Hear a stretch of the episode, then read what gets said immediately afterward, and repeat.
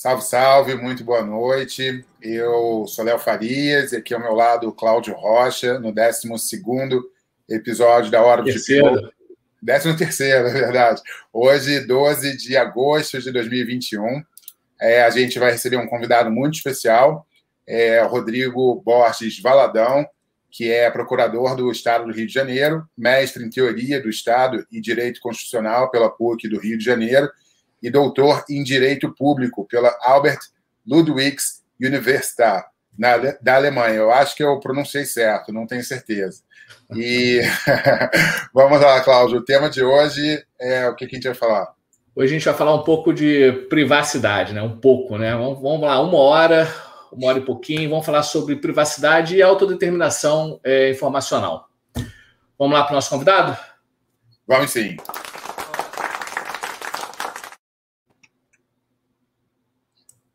Rodrigo está no mudo. Muito bem-vindo aí.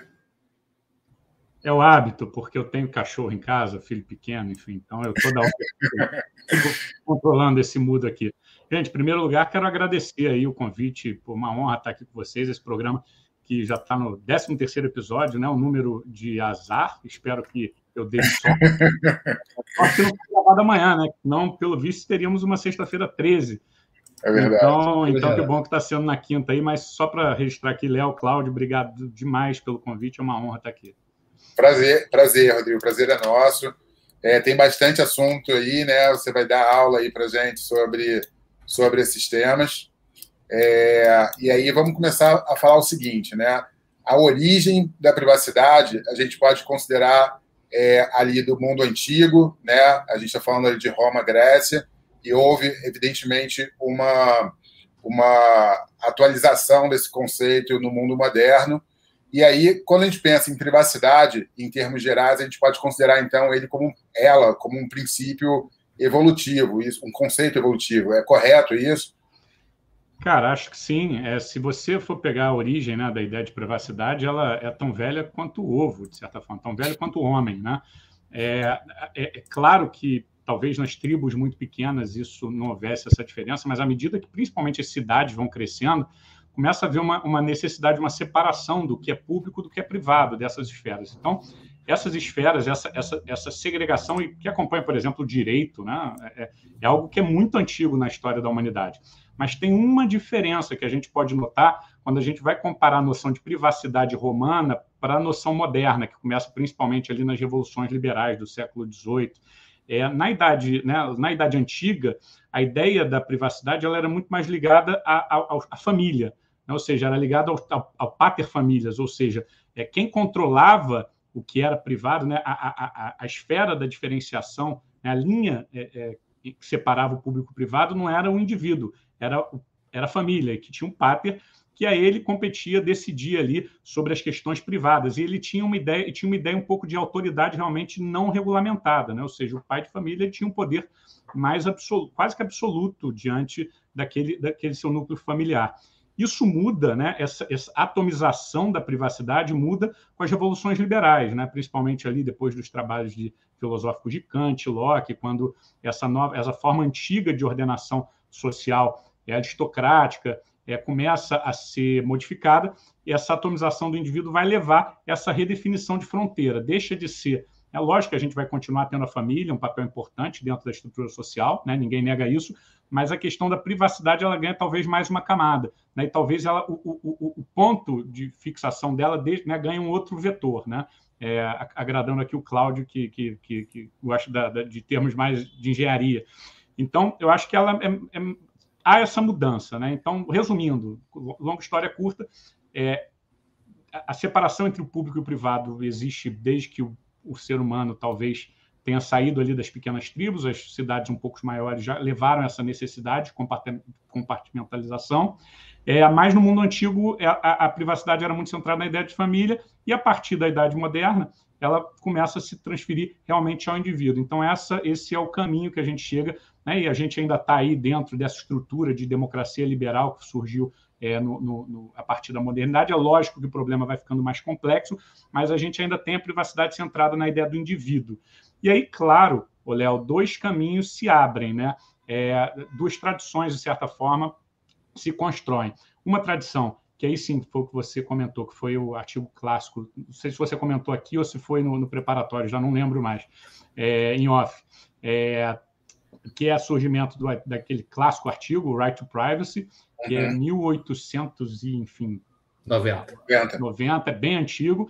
E depois uma outra linha que aí já não... É, apesar de, de certa... ter uma relação, é, é, é porque, claro, a gente está falando da distinção do que é público e é privado, então tem alguma, alguma conexão, a gente vive dentro dessa cultura ocidental, mas é uma linha que derivou da, da, da, da, jurisprudência do Tribunal Constitucional Alemão, que é já mais ligada à defesa de proteção de dados, né? outra, é outra ideia, outra camada.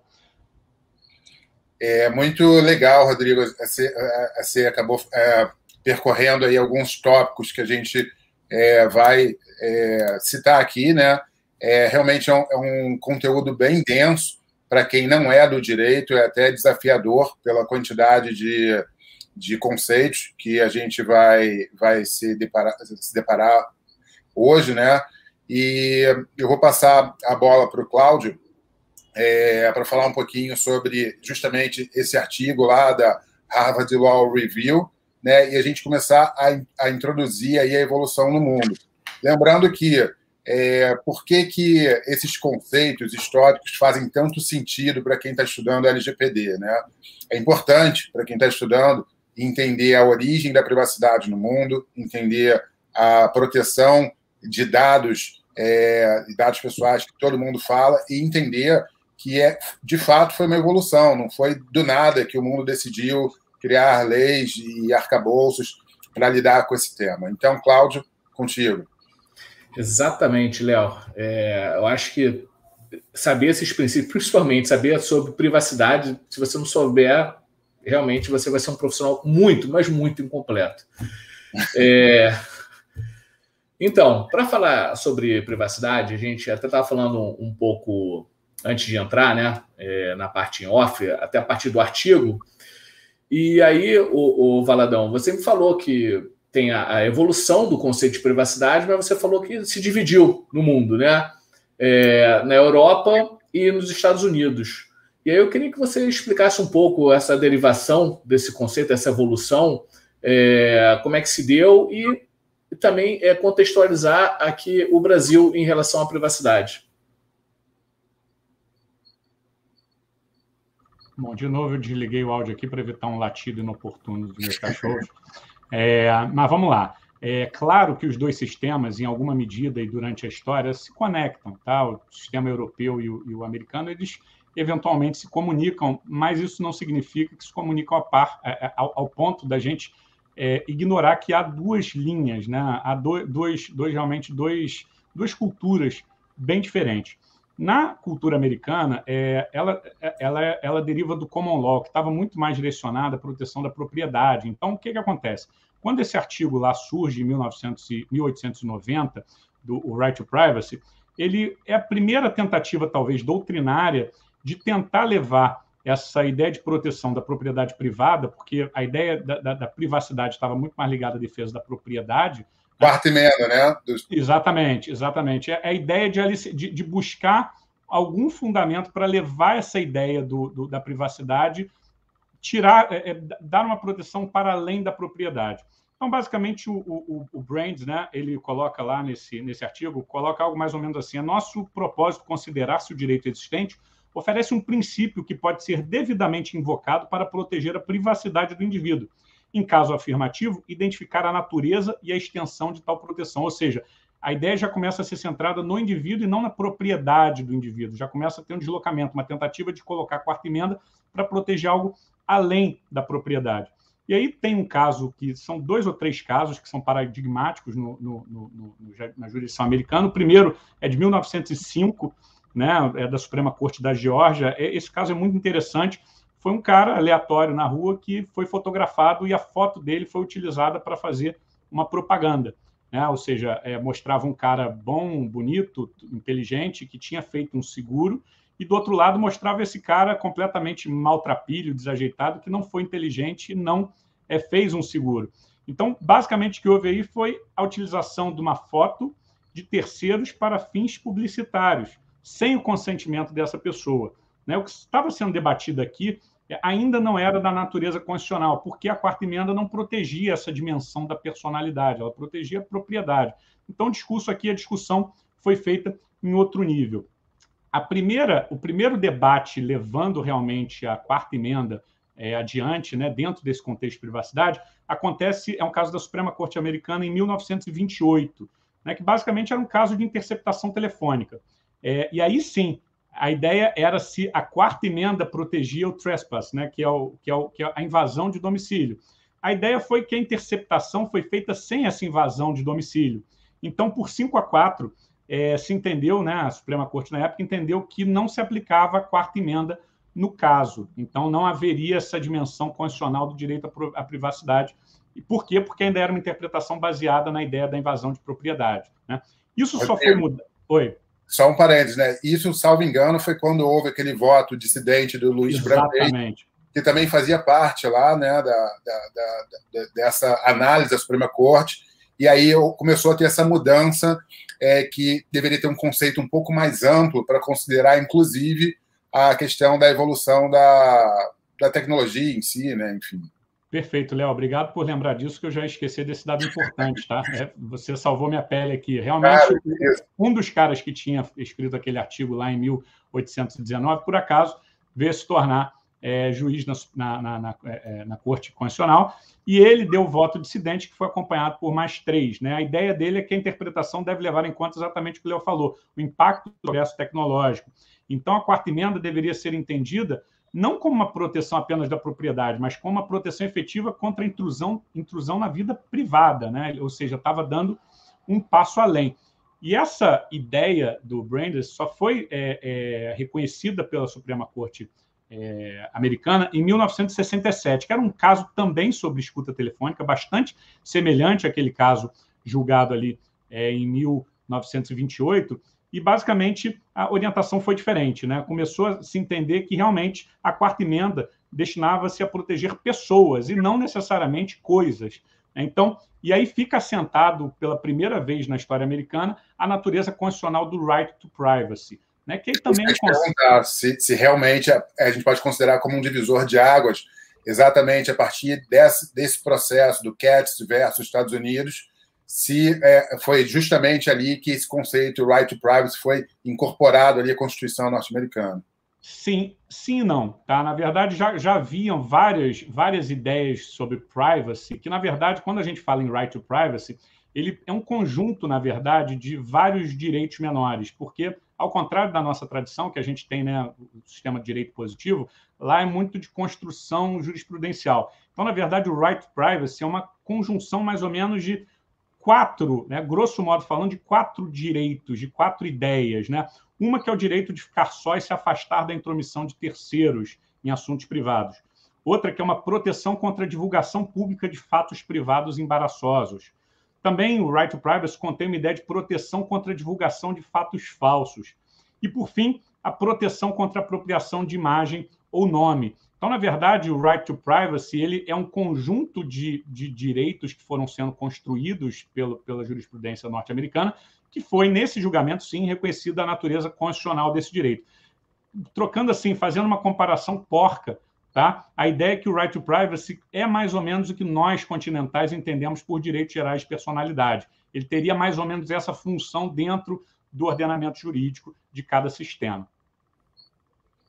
Excelente, muito bom. Cláudio, quer fazer alguma colocação com relação a isso? Não, é, realmente eu estou aqui aprendendo, hein? Mas agora, é, a gente brincou um pouco antes, né? É, o, o, Rodrigo tinha falado do conceito da dignidade humana, né? Porque lá na, na Alemanha realmente é um lego, tá tudo explicadinho, né? Uma coisa vai se encaixando a outra, né? E você sabe aqui é, é muito subjetivo. Quando você falou é, de dois direitos agora, é, salvo, foram, foram, quatro direitos, né? O de ficar só, o da falsa. É, falsa... os terceiros, divulgação pública de fatos é, privados e embaraçosos, né? É, e, ah, por exemplo, embaraçosos, né? Aí já começa, se fosse é, objetivar as coisas, né? Começa a ficar tudo muito subjetivo. Mas aí voltando ao assunto da privacidade, evoluiu muito desde esse artigo, né, que praticamente é, foi o primeiro, como foi, foi dito, né, foi aonde é, a gente começou realmente a, a vislumbrar a privacidade formalmente para o tempo de agora. Assim, é, gostaria assim, que você realmente falasse, é, descrevesse a história até onde a privacidade está hoje, privacidade e proteção de dados. Né? Então. E, e, e, também, e passando pela autodeterminação informacional. Mas, calma aí, Cláudio, fez um combo gigantesco é. aí. Tem bastante assunto. Estou com sede de conhecimento. Não, mas vamos lá, vou, te, vou tentar ser breve. Vou tentar ser breve. É, é, é, é claro, né? O que a gente está falando aqui de privacidade, a gente não está falando em proteção de dados, tá? É, há quem considere como coisas distintas e efetivamente são embora tenha ali um DNA ligado nessa ideia da personalidade em alguma medida, seja o right to privacy no sistema anglo-saxão, seja a ideia de dignidade da pessoa humana no sistema continental. Mas a grande a, a, ideia de proteção de dados nasce em outro contexto. É claro que ele também nasce do desenvolvimento tecnológico, mas a finalidade do direito de proteção de dados ela é um pouco diferente da, do direito da, à privacidade. O direito à privacidade está muito ligado à ideia de segredo, né? Aquela ideia de você, cara, eu não quero compartilhar coisas minhas com outras pessoas. Eu, eu, eu, É aquele negócio, a gente vive em sociedade, mas a gente não quer estar em sociedade 24 horas por dia. Eu quero saber para quem eu posso contar minhas coisas, eu quero ter aquela minha esfera ali individual. Né? É, então, assim, a privacidade, o direito à privacidade está ligada à ideia de informação, né? o trinômio é, informa é pessoa, informação e segredo. Né? Ou seja, essa ideia realmente do, daquele que só interessa a mim, não interessa mais ninguém. A proteção de dados surge num outro contexto, num contexto tecnológico mais agressivo, onde a preocupação não é o segredo, e sim o controle. Isso é muito interessante quando a gente analisa o contexto onde nasce a privacidade, a proteção de dados, no contexto da, da jurisprudência da Suprema Corte Alemã. É o que, que aconteceu, assim, resumindo bastante.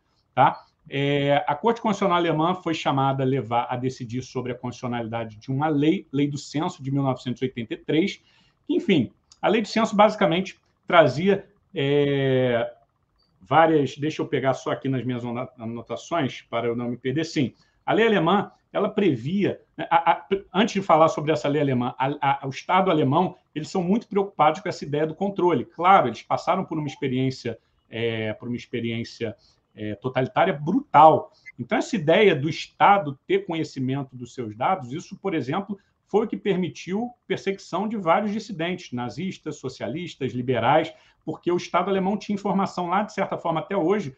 Você, quando chega na Alemanha, você vai ficar, né? A não ser que você seja um turista, mas se você vai morar lá, você tem que ir na prefeitura informar onde você vai ficar. Então, assim, é, é, o Estado alemão tem conhecimento desses dados. Né? Então, assim, é, é, começou com o desenvolvimento tecnológico, a possibilidade de tratamento de dados começou desde, desde cedo, desde a década de 70, a levar, é, não só na Alemanha, em outros lugares do mundo, mas na Alemanha especificamente. Por exemplo, a primeira lei é, mundial sobre proteção de dados é uma lei de 1970, do Estado de Hesse. Né? É a primeira, a segunda, se eu não me engano, não é a primeira lei nacional, a primeira é sueca. A segunda lei nacional sobre proteção de dados é uma lei alemã de 77. E aí o que, que acontece? Quer falar alguma coisa, Léo?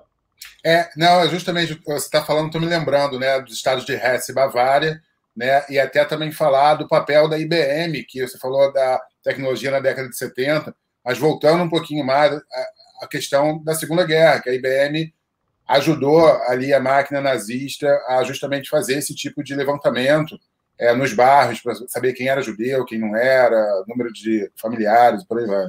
É, só para complementando assim, quem não sabe essa história, né?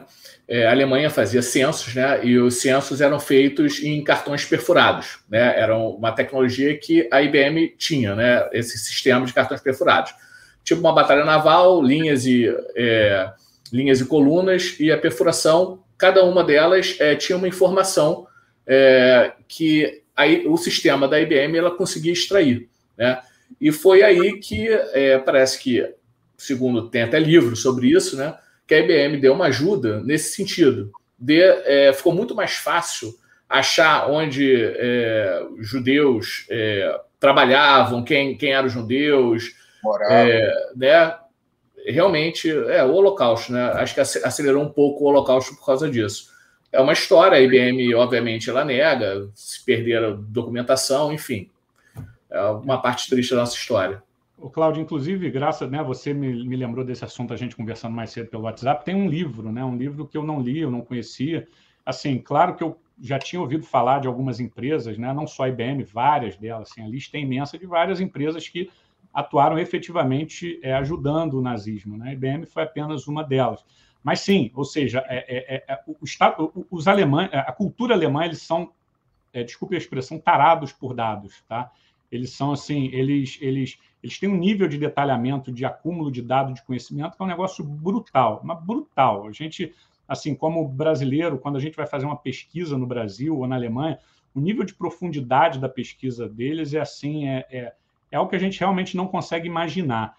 Né? É, é, chegou em vários momentos. Eu, eu, eu, lembro que no final da minha pesquisa, eu estava pesquisando sobre teoria jurídica no nazismo, já estava cinco anos pesquisando, enfim, eu conhecia material para caramba, pô, descobri um, um, uma enciclopédia, não era uma enciclopédia, mas um, um tratado de 16 volumes, cada volume com três tomos sobre é, é, a participação da Alemanha na segunda é, sobre o nazismo, entendeu? Sobre a época nazista da Alemanha. E um desses volumes era só sobre o Tribunal Superior Alemão, né, que era o Reichsgericht, que é seria o nosso hoje STF STJ, que na época ainda não havia o controle de constitucionalidade, mas um livro de, 100, de 1.600 páginas só sobre a atuação desse tribunal lá. Então, assim, os caras têm um, um, um, um acúmulo de dados que é absurdo, é absurdo.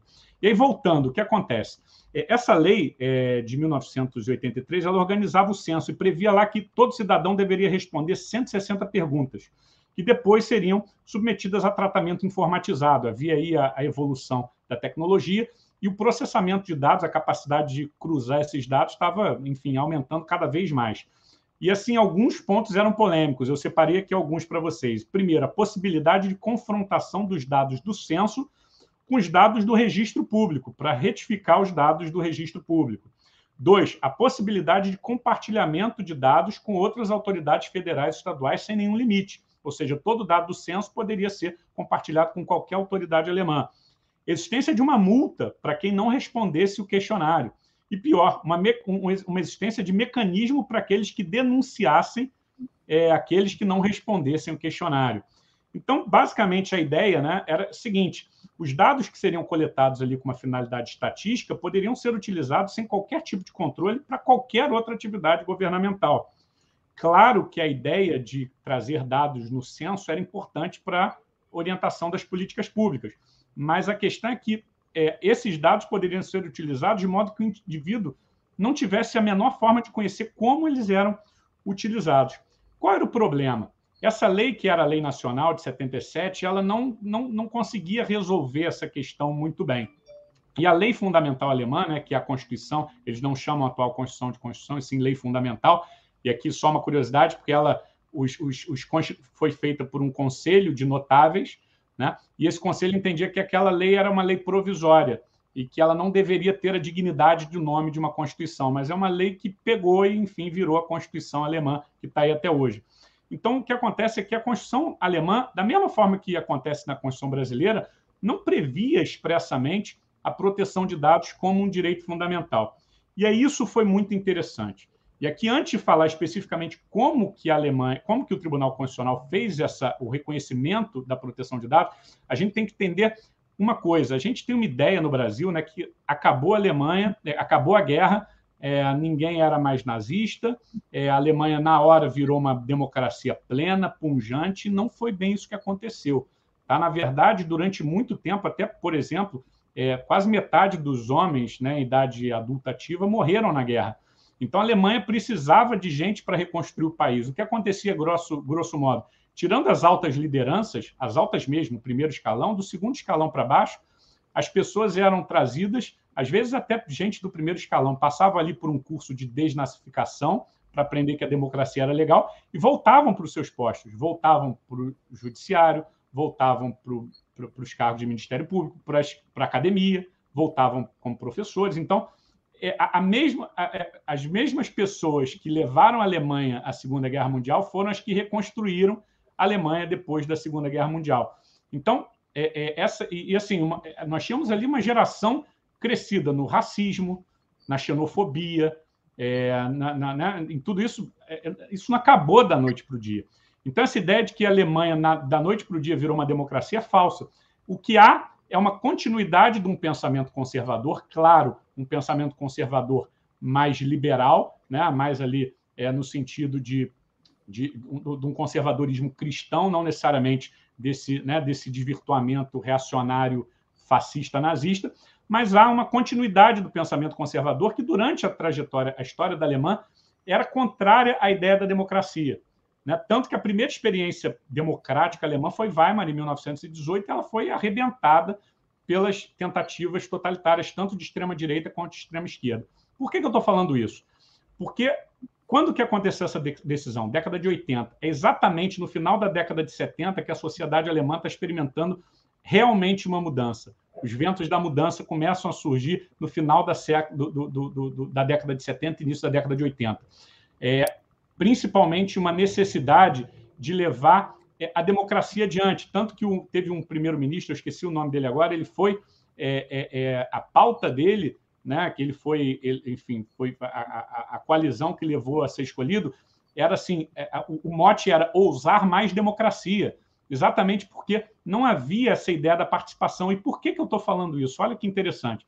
Quando a gente fala no Brasil sobre direitos fundamentais, sobre dignidade da pessoa humana, a gente está falando da jurisprudência da Constituição, do, do poder da, da, da, Suprema Corte Alemã, exatamente desse período do pós-guerra, 50, 60 e 70.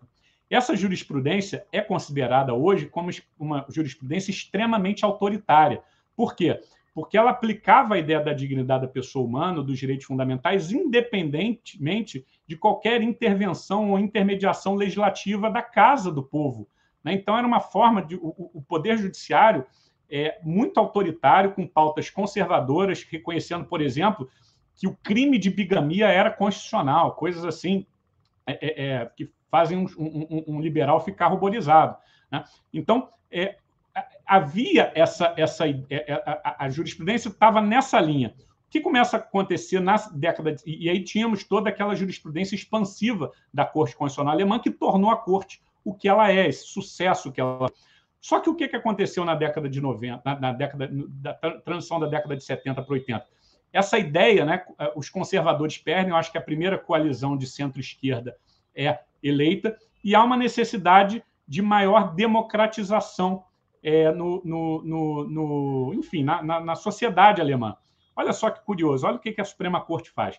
Ela tinha essa jurisprudência de reconhecer cada vez mais direitos fundamentais, independentemente de intermediação legislativa. Nesse caso aqui, ela é sintomática. Por quê? Olha só que interessante.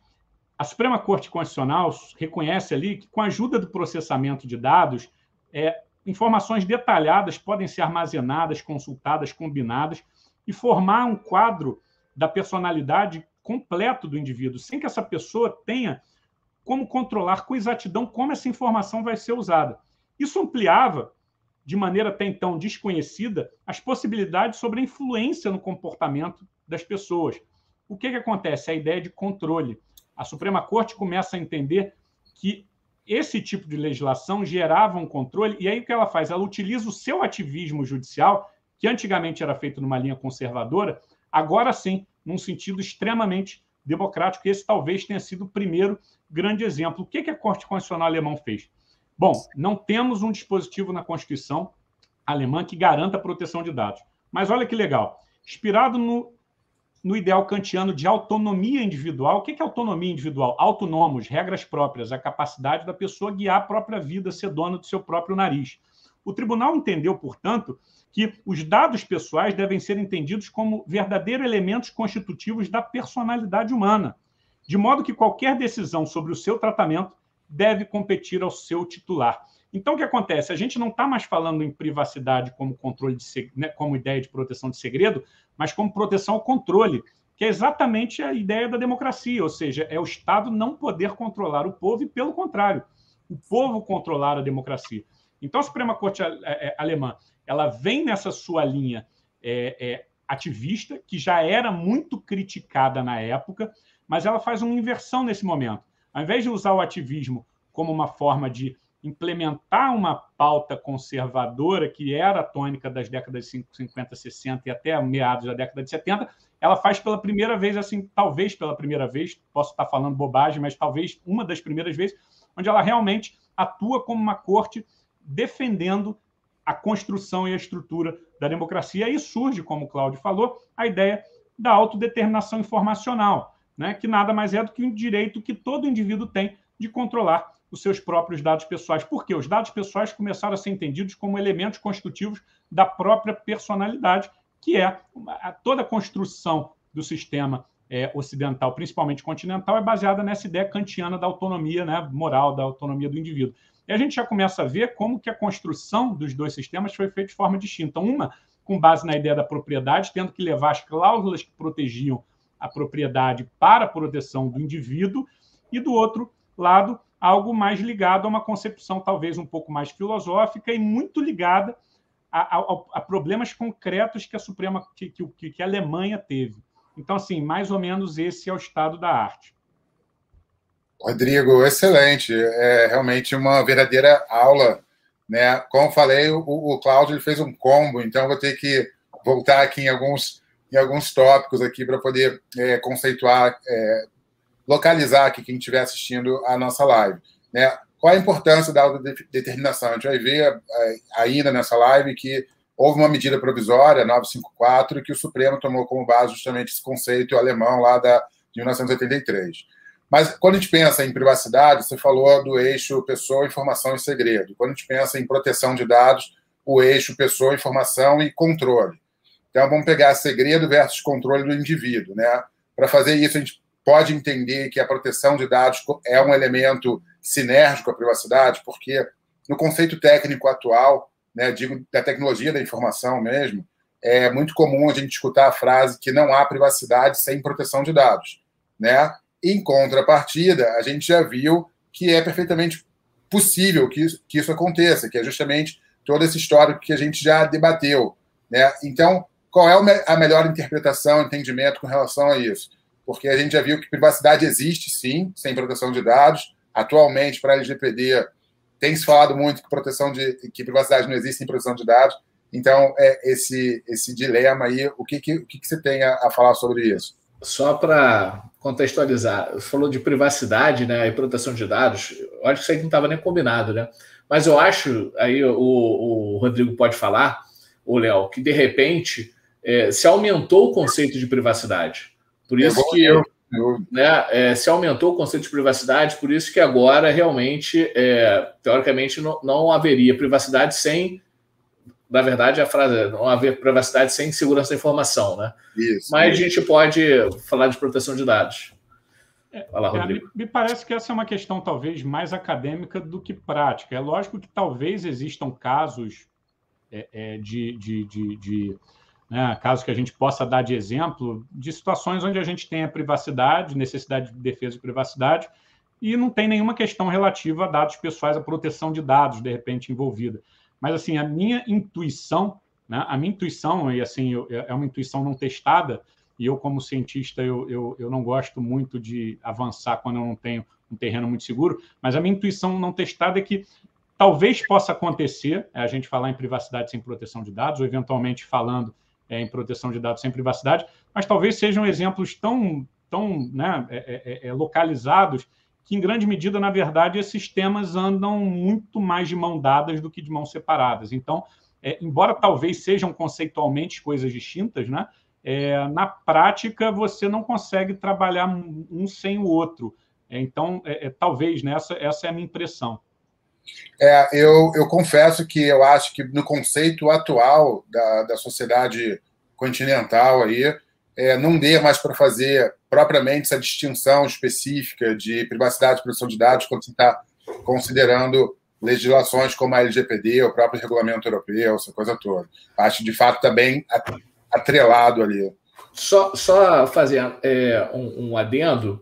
Quando você falou no começo de um segredo, né? A pessoa passar, é, falar um segredo para outra e esse segredo ser passado. Na verdade, eu vejo o segredo aqui como um dado, uma informação, né? Então, eu acho que já poderia falar, ó, é a proteção de dados, porque você está passando um, um, uma informação, que seja. Vou falar dado lato senso, né? Porque tem dado, informação, conhecimento, sabedoria. A gente vamos botar dado. É, você está falando para uma pessoa, né? É, um dado particular seu e você não gostaria que fosse repassado. É que nem hoje eu, eu vejo exatamente o que acontece na, nas, nas organizações agora. O, os titulares são os donos dos dados, as organizações são as custodiantes, né?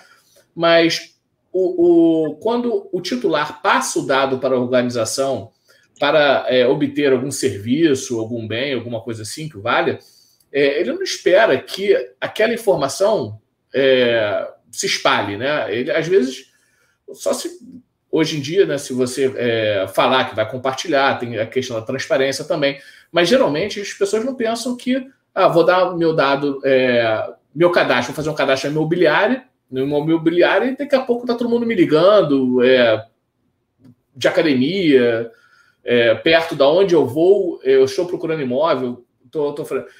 É, a, o titular ele não pensa que aquele dado vai ser compartilhado. Eu acho que é a mesma coisa do, do segredo. É, assim, a, a, eu acho que, como eu estava falando, é, talvez você consiga é, analisar aí alguns, alguns pontos onde né, a gente tem ali. É, eu acho que a lógica é diferente. No caso de eu contar só um segredo seu, Cláudio, é, dificilmente a gente está falando de um controle. Né? Ou seja, eu tenho uma informação sua, mas eu simplesmente vou ser um sacana com você. Talvez eu contei uma coisa que você não queria que eu contasse da sua esfera, uma informação sua para o Léo. Mas eu acho que o, o, o, o talvez a, a, ideia da proteção de dados é essa ideia mais moderna de que com esses dados você cria um perfil de uma pessoa e consegue direcionar, você tira a autonomia da pessoa, nesse sentido dela criar as suas próprias regras. E aí, por exemplo, você, Cláudio, falou né, é sobre, sobre a criação, sobre essa questão da quando a gente entrega é, os nossos dados né, para uma empresa, você, eu, eu, ainda, eu ainda tenho que estudar mais, vou confessar, assim, por favor, ouvintes, é, entendam isso daqui que eu vou falar com muito cuidado, tá? Eu sou muito, muito cauteloso em falar. Mas, por exemplo, se você vai pegar a tradição americana, lá fez muito sucesso aquela ideia do Jack Balkin, né, que é dos deveres fiduciários, que é uma lógica um pouco diferente da ideia do, do, do, do da dignidade da pessoa humana. Qual é a ideia? Exatamente isso que o Claudio falou. É, quando eu dou o meu dado para o Facebook, é, eu, claro, estou usando um serviço que pô, não é de graça, né? O cara quer lucrar, ou seja, faz, faz parte do negócio. Mas é claro, eu, tenho expectativa que aquele dado não seja utilizado contra mim, né? ou pelo menos contra o meu interesse. Então, a ideia do dever fiduciário é exatamente essa: esse dado é custodiado por um terceiro que vai poder utilizar tranquilamente, sem consentimento, sem essa ideia, mas respeitando o dever fiduciário, né? Quando você tem uma coisa que não é sua, você está ali, é, é, você tem esse dever de cuidado, não usar aquilo contra a pessoa. Então, assim, de certa forma, essa ideia do controle, né? Ela, se, ela, ela talvez se encontre nessa ideia de proteção de dados e, de certa forma, traga aí, venha trazer no futuro, talvez, uma certa harmonia né, no sistema americano com o sistema europeu. Mas que que eu, por que, que eu estou querendo falar tudo isso? Talvez exatamente por causa disso. É claro que toda, todo segredo pressupõe uma informação, mas talvez nem todo segredo, nem toda informação individual gere o controle. Talvez o que diferencia a privacidade, a proteção de dados da privacidade é esse elemento controle, né? seja esse elemento de você acabar com a autonomia do indivíduo. E isso está intrinsecamente ligado à ideia de democracia, de liberdade individual, enfim, que é a base é, do nosso sistema ocidental, né? da civilização ocidental.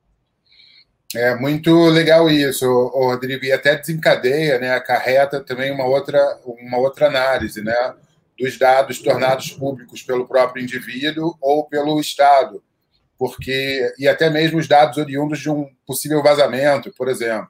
Quando a gente pensa na autodeterminação informa, informacional, né, a gente pode considerar aquela, aqueles três direitos, né, de decidir sobre a divulgação e o uso dos seus dados pessoais, é, decidir quando e dentro de quais limites ali os elementos da sua vida pessoal podem ser revelados, e, por fim, ter conhecimento e controle sobre quem sabe, o que sabe sobre si, quando, em qual ocasião e como esses dados podem ser utilizados. Beleza. E aí a gente está vendo aqui algumas decisões é, na, na esfera da justiça comum, né, de é, juízes falando o seguinte: beleza, o, o, o seu dado foi vazado, é, isso foi tornado público, a empresa reconheceu, mas eu não reconheço isso como um dano. E isso é muito complicado, porque, a, a rigor, se a gente for analisar o conceito da autodeterminação, o indivíduo perdeu a possibilidade de exercer a autodeterminação sobre aqueles dados vazados, mesmo com o reconhecimento da empresa. Então, enfim, é algo que eu acho que a sociedade brasileira aqui ainda vai precisar se encaixar um pouquinho com relação a isso. É, sobre essa questão específica que você falou, é, me parece assim, não sei se a gente pode falar em ré, dano em ré ipsa, em ré ipsa, talvez fosse mais interessante chamar um civilista para debater isso, que eu sou da, da direito público, é, certamente eu iria falar alguma bobagem, mas a ideia é que se o dado é uma parcela da própria personalidade, compõe a essência daquele indivíduo, né? Se algo é feito, se, se, algum tratamento é feito de forma irregular, e irregular se diz ilegal, lato senso, né?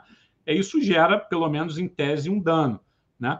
E isso talvez fosse, sim, é, né, é, é, é, é necessário o, o, o, a reparação. Tem aqui a, a, professora Raquel Rinaldi, ela colocou ali um, um, um minha querida amiga, para quem eu mando um beijo, é uma craque aí da proteção de dados. Ela, ela falou uma coisa ali que é verdade, né? Os dados públicos, o fato de significa, o fato de ser público não significa que é de todo mundo, né? Ou seja, eles foram tornados públicos talvez por uma norma que tenha é, feito ali essa ponderação entre né, o, o, interesse privado e o interesse público, foi tornado público, mas para ser utilizada com aquela finalidade pública para a qual ele foi publicado. Não significa que aquele dado tenha deixado de constituir parcela da, da, da, da constitutiva da pessoa, entendeu? Então, é, é, isso tem que a gente tem que tomar cuidado. E, Léo, só para entrar num, num, ponto, né? Esse é um problema. E aí você falou do judiciário, como o judiciário age ou não.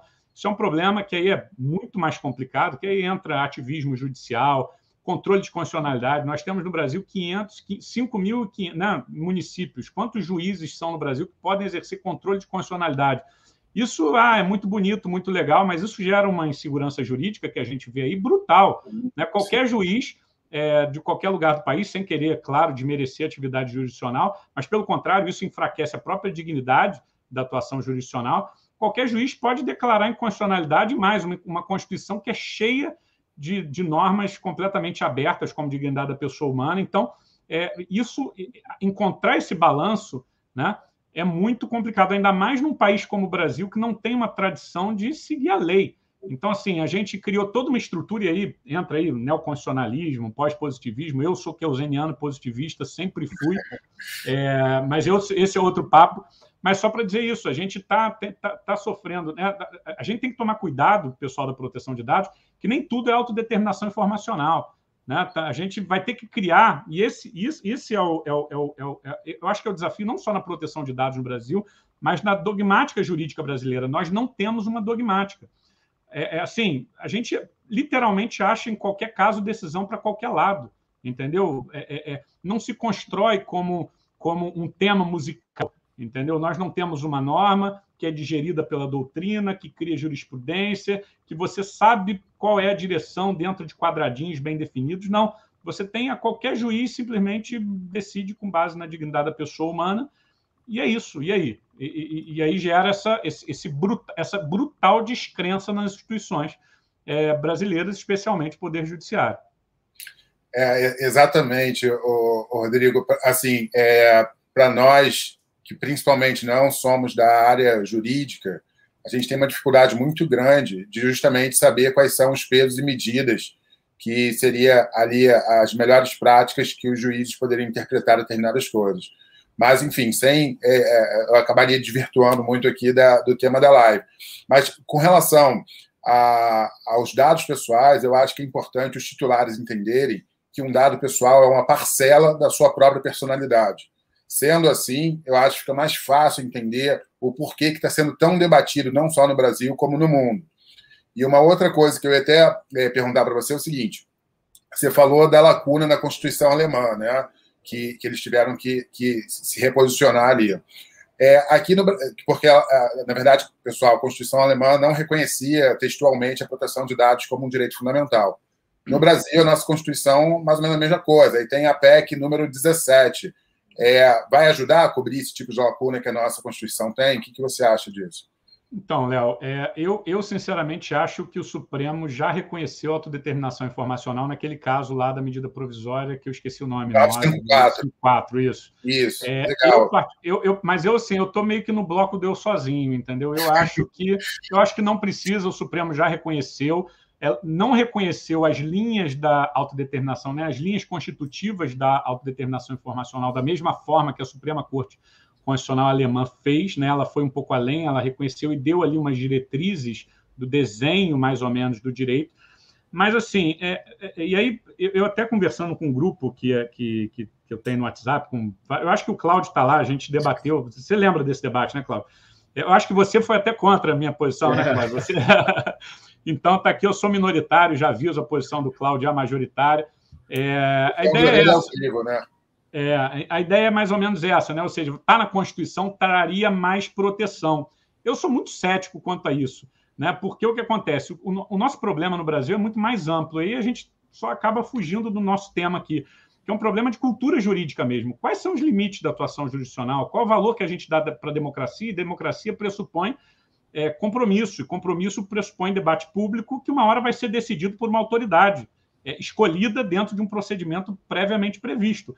Se a gente não gosta do resultado, a forma de modificar isso não é o, né, não é o, não é o jeitinho, é continuando o debate para amanhã ser publicada uma lei para alterar esse entendimento.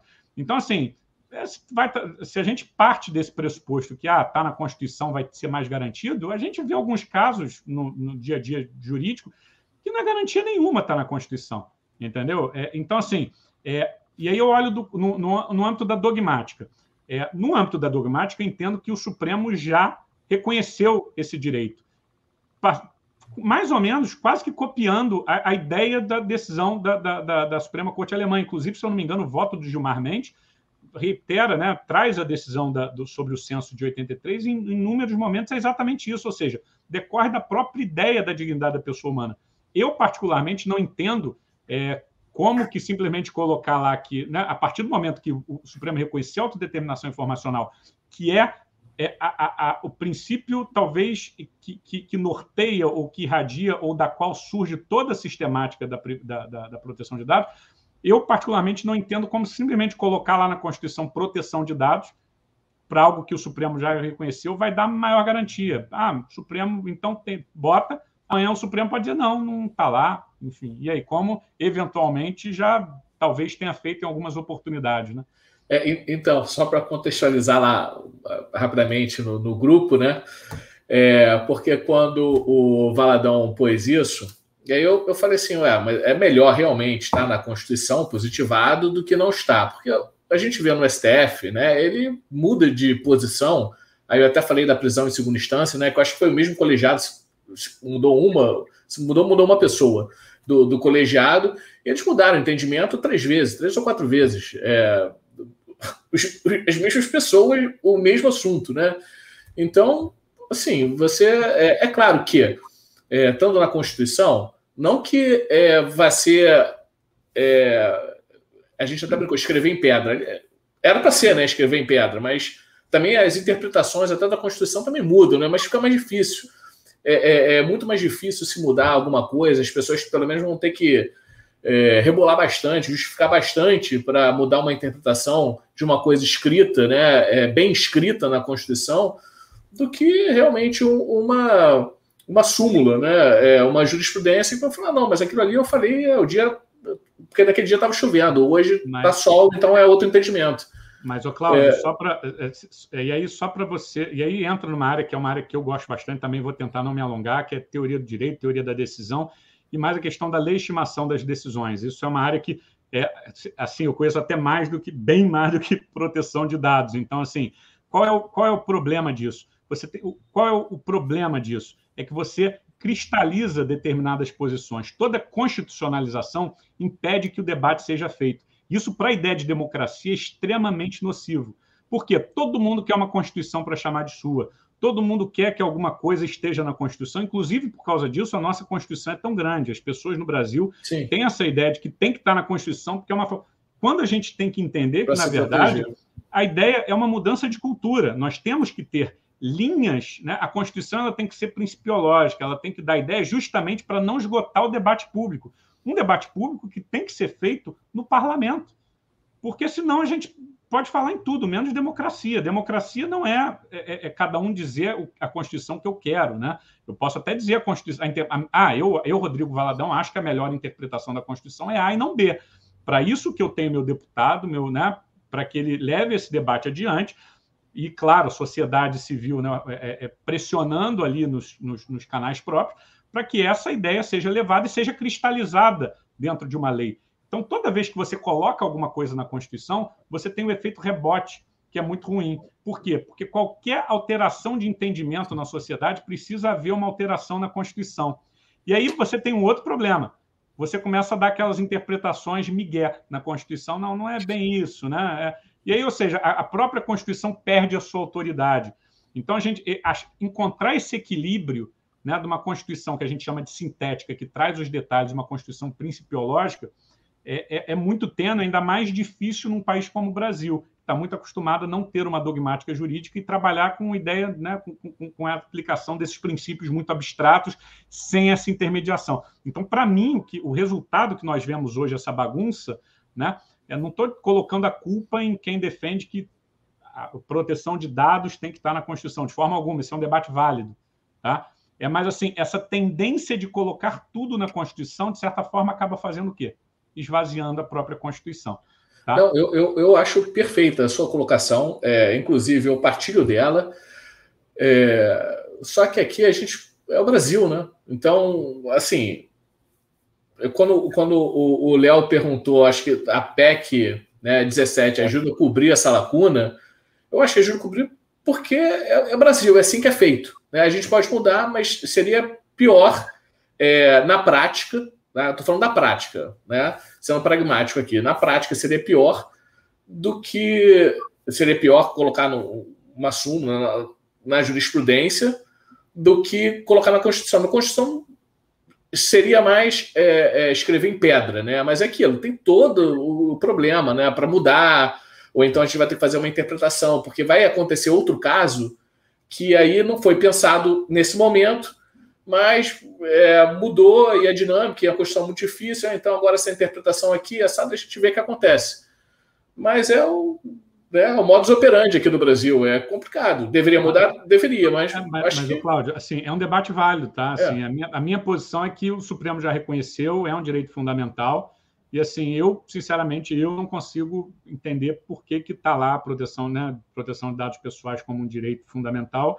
Vai tornar ele mais direito fundamental, enfim, assim, eu, eu, Rodrigo. Mas foi colegiado, ou, foi, foi, foi, foi, foi colegiado? Foi, foi, Se eu não me engano, foi 10 a 1. É, o único voto contrário foi do, foi do Marco Aurélio, se eu não me engano. Isso. É, mas, é, pode falar, desculpa. Não, não, mas é isso. Assim, é, é, é, e aí entra num debate de arquitetura constitucional, né? E aí, assim, a gente. Eu só, eu, eu só tenho cuidado, o Léo e Cláudio, de olhar muito pela perspectiva, digamos, é, não vou dizer classista, mas é, é, é, é me, me, perdi, me, perdi, a palavra aqui, é corporativista, entendeu?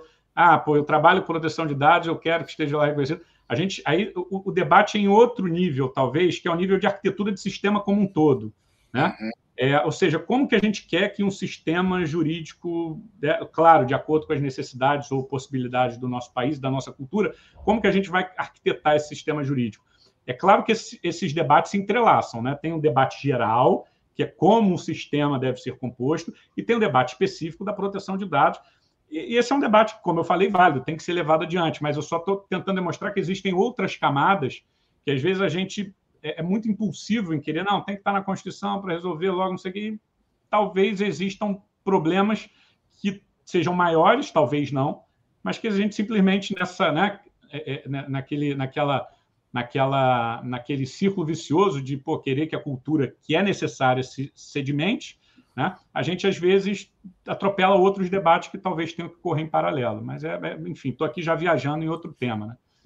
É, eu, duas colocações, né? Para quem não, não, não teve contato com essa medida provisória, a 954, basicamente, ela dizia que as empresas de telecom poderiam compartilhar dados de todos os cidadãos brasileiros de forma quase que indiscriminada com o IBGE. Eu não tinha lido, não, não li, não tive oportunidade de ler é, a, o que, que o Gilmar Mendes é, argumentou, eu tinha li, lido da ministra Rosa Weber, que justamente ela também citou a questão da autodeterminação informativa. Achei muito interessante o posicionamento dela e acabou que é, teve essa MP, MPV, né, que o nome correto é MPV, teve é, o seu prazo de vigência encerrado lá em 14 de agosto do ano passado. E a outra coisa que eu escutei também, que aí eu não sei se você concorda ou não, foi de um membro do Ministério Público que ele estava falando sobre proteção de dados.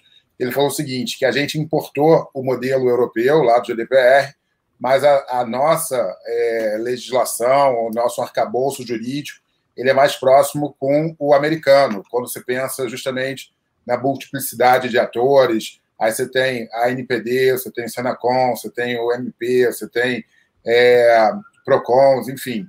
Então, é, de fato, eu acho que é, aqui no Brasil, eu acredito que a gente precisaria arrumar um pouco é, a forma como o, o, as interpretações, né? o que, que a gente tem de, de ferramenta ali para trabalhar determinados assuntos, que senão ninguém se entende e vai de acordo com a, a vontade do cliente. Léo, você fez aqui, falou, tocou num ponto que, eu, que é um negócio que me preocupa um pouco, né? É, muita gente eu vejo aí na área de privacidade, não, porque no GDPR é assim, eu calma lá, vamos, vamos devagar, entendeu? Tipo, por vários motivos, né? Tem esse problema da cultura, tem um, um, um debate, claro, a Lei Geral de Proteção de Dados está aí, foi inspirada no GDPR, não dá para negar isso, a gente está construindo, né? O, o, direito não é uma obra pronta no, no papel, ela, ela é algo que se constrói. Então, assim, a gente tem a experiência americana que vai por outra linha, a gente tem um problema macropolítico que é o seguinte: a Europa, de certa forma, está impondo, é, né, e aí tem uma briga de cachorro grande que o Brasil meio que fica ali né, é, é orbitando entre Estados Unidos, China e, e, e União Europeia. É, como, né, é muito fácil para a União Europeia, de repente, impor esse modelo para um sistema como o Brasil, né, um país é, é, é periférico como o Brasil, talvez ainda mais periférico, os outros mais periféricos. Mas como como que o mundo vai se comportar nisso daí? Né? Eu acho que está é, fora de cogitação, né? eu acho que, na verdade, é uma preocupação comum do mundo inteiro, que há uma necessidade de proteção, que assim não dá para ficar modo Bangu como ficou durante muito tempo. Sim. É preciso construir, mas como? Como que a gente vai construir? Quais são os modelos? Como que ele vai dialogar?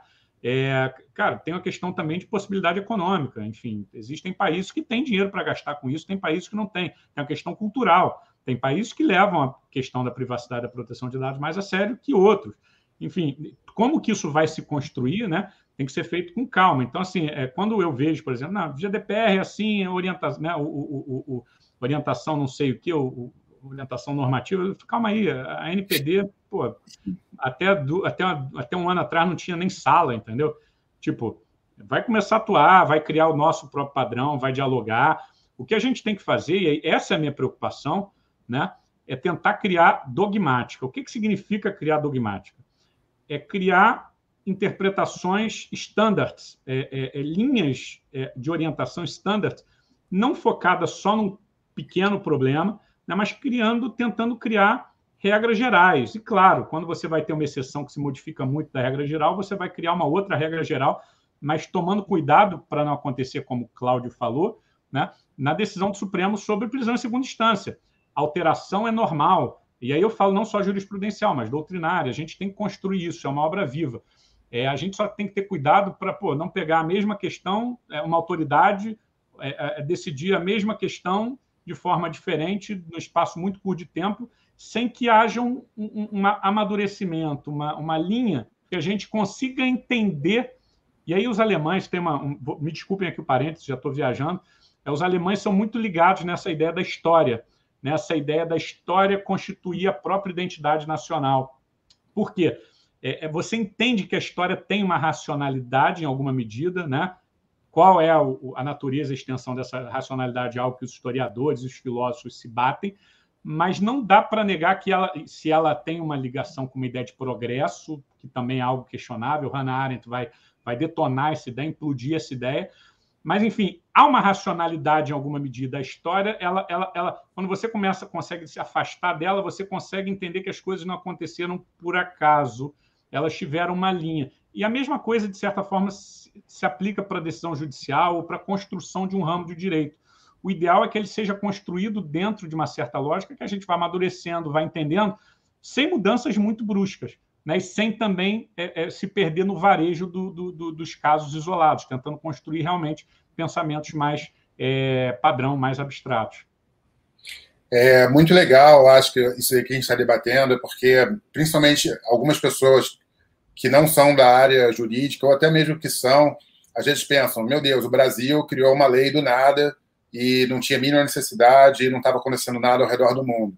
Mas é importante, justamente, a gente, é, às vezes, olhar para fora, como a própria Europa, os próprios Estados Unidos, que a gente citou lá naquelas questões do Homestead versus é, Estados Unidos e do próprio CATS, mas para entender o seguinte, que o mundo precisa se preocupar com isso, porque quando a gente pensa num escândalo igual foi da Cambridge Analytica, que uma empresa pequena lá com 70 funcionários conseguiram direcionar o resultado de uma eleição dos Estados Unidos, que é um país com tanta tecnologia, tanto monitoramento, quanto é que não vale um, um cargo ali de presidente dos Estados Unidos? Então, se isso aconteceu nos Estados Unidos, a Europa já tinha lá a, a diretiva 46 de 95, né? A, é, mas não foi suficiente. É, ela poderia ser tão vítima quanto quanto foi a questão do Brexit, lá que a própria Cambridge Analytica também atuou nisso. Então, será que no Brasil seria diferente? Será que as eleições aqui no Brasil ou qualquer outra situação não poderia ser vítima também de uma empresa similar ou a própria Cambridge Analytica, que ela andou tendo os tentáculos por aqui? Então, é, a questão da, da LGPD vai muito além. É por isso que eu costumo dizer, pessoal, LGPD não é copiar modelo de WhatsApp, de Telegram. Você precisa visitar os princípios fundamentais, não é esse conhecimento por analogia, que todo mundo sai copiando, que todo mundo está fazendo, está tudo bem. Então, é por isso que a gente até convidou você para o pro programa, justamente para compartilhar um, um pouquinho né, com as pessoas que têm interesse nisso, que é algo sério, que a sociedade brasileira precisa mudar, de A a Z, é, e, e, em, todos os, em todas as esferas, judiciário, legislativo, os três poderes precisam se falar. Mas muito bacana. Cláudio, contigo. Falei para caramba. É, não, não, é muito interessante mesmo. É, você falou agora da, da parte do, do Facebook, né, é, do Câmara Analítica, daqueles problemas. E aí, já parou para pensar, e também o, o, Rodrigo tinha falado dos dados com personalidade jurídica. É, personalidade jurídica, né? Como parcela da personalidade. É, isso, como parcela da personalidade. Bom, é, já, já pararam para pensar que daqui a 20 anos, o presidente dos Estados Unidos, em 20 anos, ele o, o Facebook vai ter mais dados, vai ter, vai ter passado mais tempo no, no, no Facebook do que fora dele. É, então, assim, eu acho que isso para a democracia. É, imagina essas big techs, elas vão saber exatamente, o Google, é, exatamente o que o presidente dos Estados Unidos, hoje, a, a, pessoa mais poderosa do mundo, eu acho que daqui a cinco anos vai virar, né? Vai virar a China, mas assim, é, saber todas as posições, já antever o que a pessoa vai é, provavelmente vai, vai, vai falar é, ou vai né, conduzir, de qual maneira, né, quais são a, a, os defeitos, as suscetibilidades da, da é, assim é, é, muito perde muito a democracia, né? Assim, a, além da, da própria pessoa em si, é, realmente se você parar para pensar que as big techs vão ter toda a informação né, da, da pessoa, ela já conseguir prever o que provavelmente predizer né, o, o, o que uma pessoa vai fazer, o que, que ela. De repente a gente vai entrar em genética né, daqui a pouco. Já tem, né? Ah, o que, que ela pode ter, o que, que ela de doença, né? Enfim, realmente é um negócio muito mais amplo. Pode falar, Léo. Fala aí, depois eu falo. É, o Cláudio, Cláudio Rodrigo, né? É, Para quem também não, não, não sabe, né? Muito rapidamente, pegando dois minutinhos aqui. Basicamente, o, o que aconteceu com a Cambridge Analytica, eles eram uma empresa que atuavam na, na área militar, então eles treinavam o OTAN, treinavam as forças, é, os marines, todo mundo, mundo afora. Eles decidiram é, usar esse, esse PSYOPS, né? Essa metodologia de psicologia e mapeamento na esfera política. E aí eles criaram, junto com o professor Alex Kogan, um aplicativo, um simples aplicativo dentro do Facebook. no qual todo mundo que respondia acabava vazando a informação dos seus contatos. E aí, com isso, eles mapearam todos os estados norte-americanos, 50 estados, com os que tinham mais é, indecisos. E aí eles falavam o seguinte: olha, Trump, se você for lá no estado de Nova York, a gente fatiou aqui o estado em quadradinhos, as maiores concentrações de indecisos são nos bairros XYZ.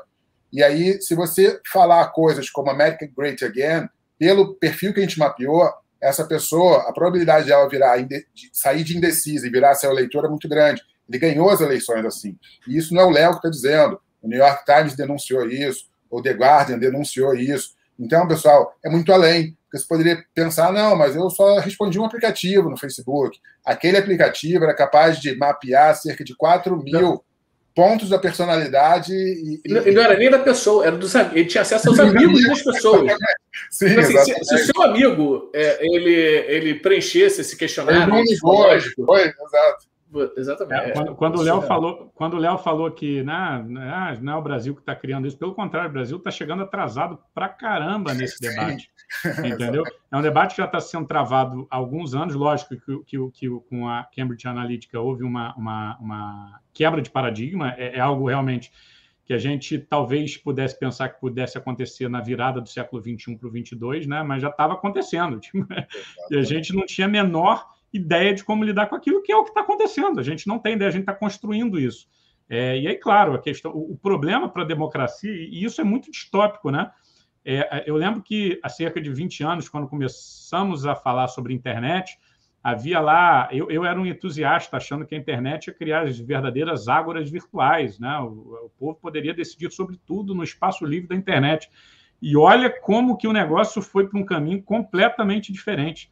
Né? Pelo contrário, a, a, internet virou uma terra quase de ninguém, é, mas onde, onde você literalmente dá tudo seu e é controlado, você não faz nem ideia disso. Entendeu? Isso é muito poder. E aí, como o Claudio falou hoje, né? É o presidente, o, o presidente da, dos Estados Unidos ou do Brasil de 2040 está nesse momento no Facebook falando com seus amigos, né? Então é, essas empresas vão ter lá na frente o que, que elas não vão ter de informação contra essa pessoa, enfim. É, o presidente da China deve ser um visionário, porque ele não tem Facebook. Exatamente. não, e mais, né? O que a gente precisa entender é que essa história, né? A história aconteceu e tornou-se estática, mas fatos similares, né? A história vem se repetindo. Então, por exemplo, a gente tem por conta lá do World Trade Center todo acontecimento que desencadeou o monitoramento excessivo de todos os homens, mulheres e crianças que usavam dispositivo eletrônico é, por conta dos Estados Unidos. O Edward Snowden, em 2013, denunciou isso, mas agora, recente, a gente tem o Pegasus. E aí? Então, assim, o, o, os, os bullet points ali que chamaram a atenção da sociedade mundial é, atrás, né, a gente precisa também entender o que está acontecendo agora. Então, tem muita gente que acha, ah, não, a LGPD é muito direito para titular, é, não é bem por aí. Assim, é complicado, né? Eu acho que, como é, é, sociedade, a gente precisa entender algo um pouco mais além.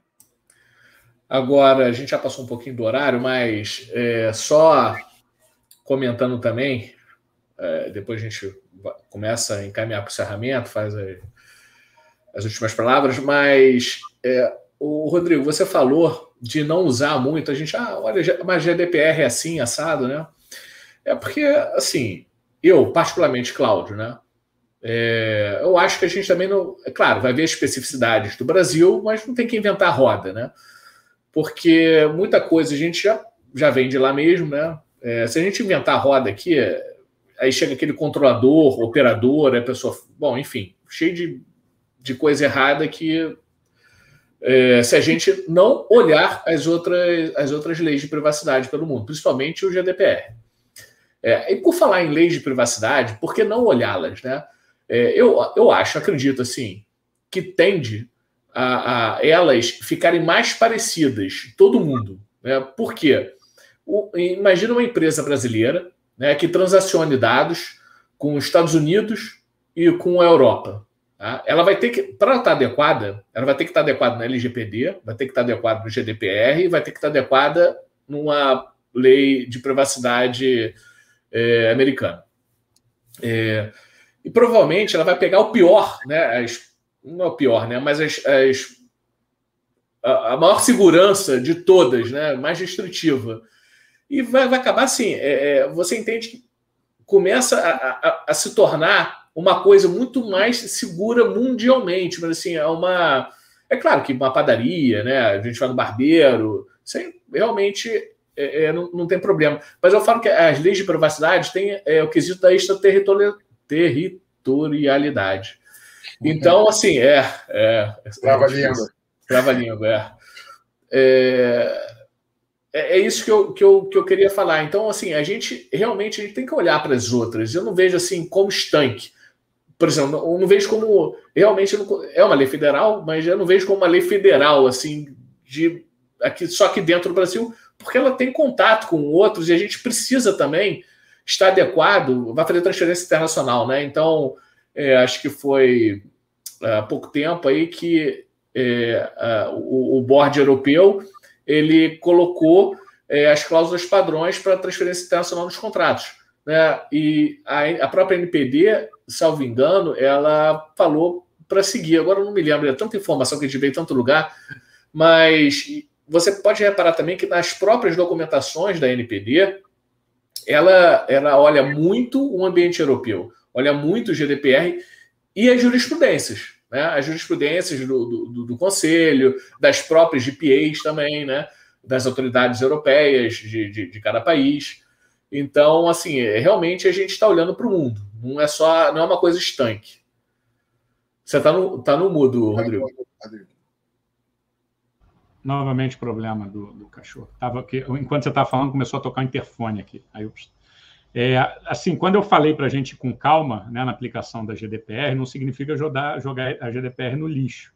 É assim, é porque a gente vê hoje já no mercado, né? É claro que existem de, de, alguns níveis. Se você é um cara, é, sua empresa é, trabalha com transferência internacional de dados, meu amigo, olha, GDPR porque o padrão é mais, né, mais, é, é, é mais é, é, duro que o seu, então você não vai querer ter esse problema. Mas não significa, por exemplo, que a gente vai aplicar GDPR para todo o mercado brasileiro. Quem não faz transferência de dados para o exterior, por exemplo, talvez não precise ter essa preocupação. E mais, a GDPR é lei válida na Europa, não no Brasil. Claro que existem questões de boa prática, questões de boa prática é, é, é, são questões de governança, padrões globais de governança, né? Que então assim é, é, é como tudo é um, é um, meio termo, é tentar entender é que há um movimento global e entender que esse movimento global está em modificação, ainda há diálogos para a gente saber né, entre os diversos padrões, digamos assim, e tentar entender o seu lugar nele,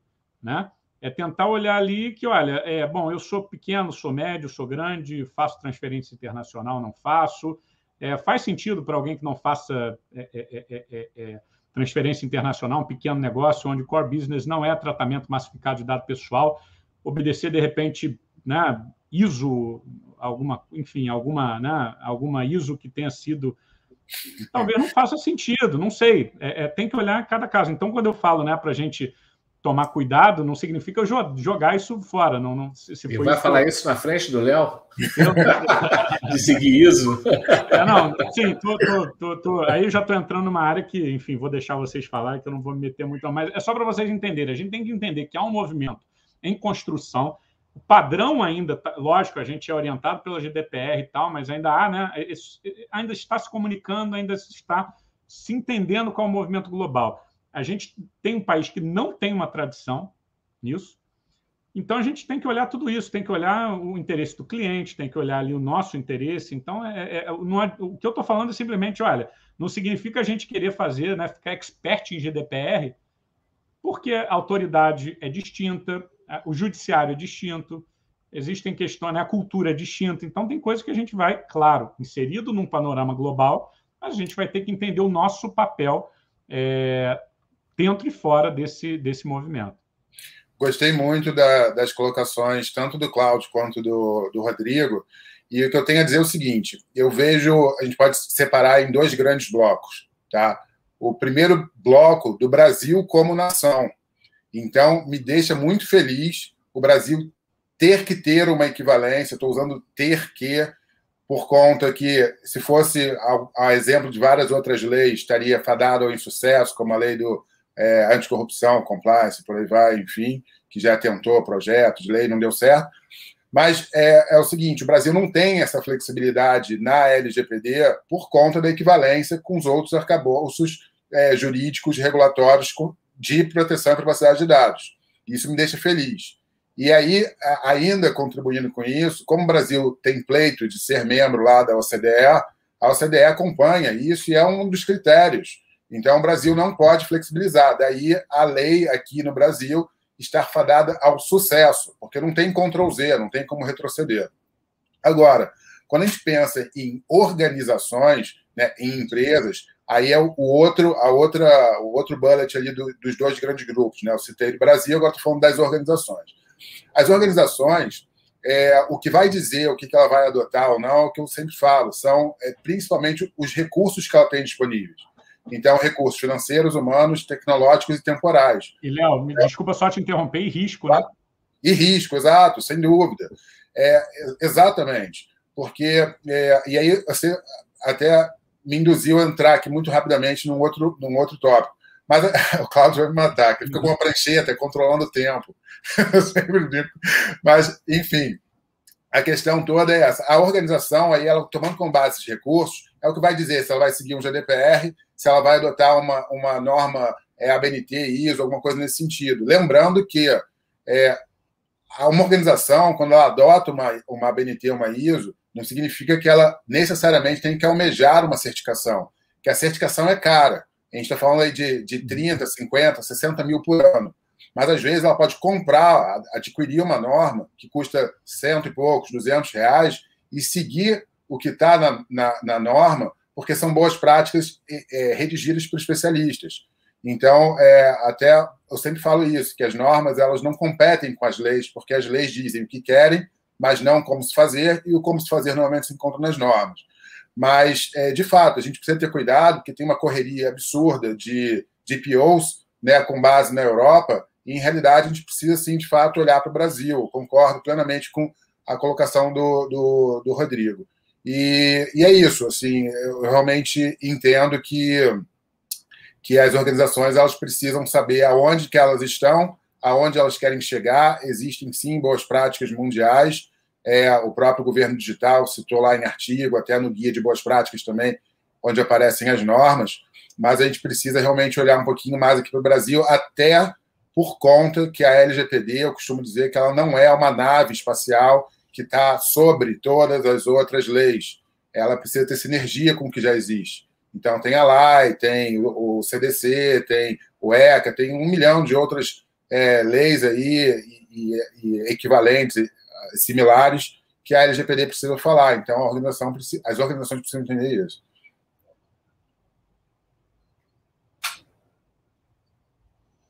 Vocês travaram? Estou meio susto. Não, não, estou esperando o Cláudio aí. O Cláudio, vocês são anfitriões, eu só falo. não, é, perfeito, Léo, perfeito. Olha, gente, a gente já passou aqui. Olha o tempo, olha o tempo, Léo.